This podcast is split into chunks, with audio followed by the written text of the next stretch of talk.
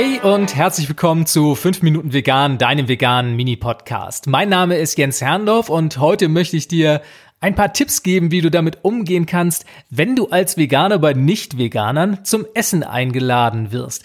Denn gerade mir ist es neulich wieder passiert. Ich wurde zum Grillen eingeladen und habe dann dezent per E-Mail mal nachgefragt, ob es denn für mich als Veganer denn auch dort was zu essen geben würde. Und da kam die Rückfrage, hm, ja, ähm, Salat gibt's. Und ansonsten, was isst man denn so als Veganer? Ja, die Fälle gibt's leider immer noch. Weniger allerdings bei mir im Freundeskreis, weil da hat man sich mittlerweile schon drauf eingestellt. Da wissen die allermeisten, wie das geht mit diesem komischen Veganismus.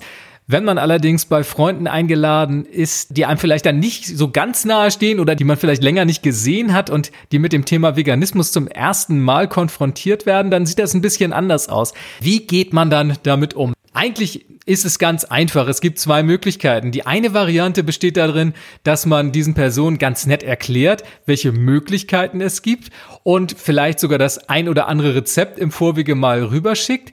Damit gibt man ihnen die Möglichkeit, vielleicht selber dann noch was zu machen und sich so ein klein bisschen auch mit dem Thema auseinanderzusetzen. Hat aber auch schnell so ein bisschen was Schulmeisterliches. Und ja, ich finde es nicht so ganz elegant.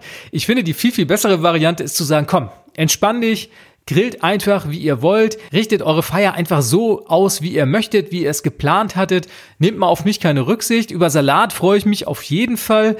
Überhaupt gar keine Frage. Alles, was an Gemüse da ist, als Veganer für mich total toll. Aber ich bringe einfach auch noch ein bisschen was mit. Und das ist in der Regel ja auch nicht so ein großer Aufwand. Dann selber nochmal irgendwas zu kochen, ein bisschen was vorzubereiten und das dann mitzubringen. Und in der Regel, das ist meine Erfahrung, freut sich der Gastgeber, die Gastgeberin sehr darüber, dass ihr oder ihm diese Last von der Schulter genommen wurde, sich jetzt auch noch um vegane Angebote zu kümmern.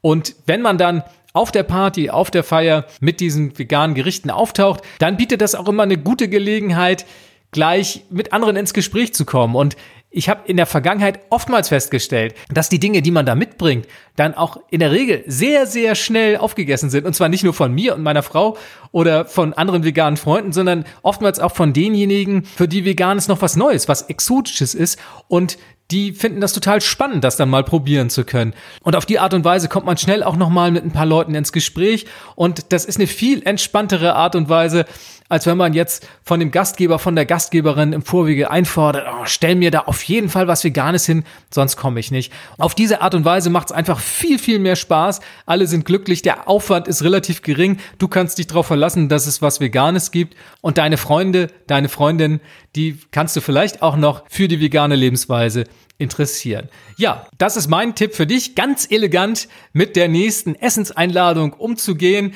Nimm's einfach selbst in die Hand und sorg dafür, dass alle glücklich sind.